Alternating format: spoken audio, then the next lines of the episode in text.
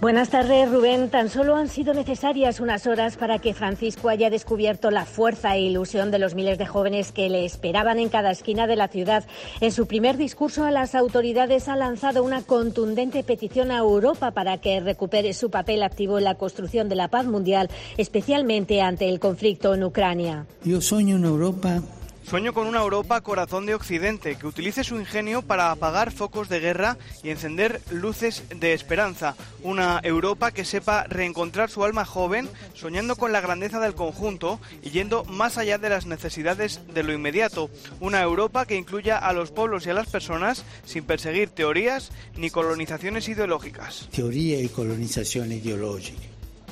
Por la tarde, en el siempre imponente monasterio de los Jerónimos, donde ha rezado las vísperas acompañado de sacerdotes religiosos y seminaristas, les ha animado a llevar al Señor nuestras fatigas para poder afrontar las situaciones pastorales y aventurarse en la misión. Ahora el Papa regresa a la Anunciatura, donde le espera algún encuentro privado fuera de agenda. A sus 86 años, Francisco no se permite ningún descanso.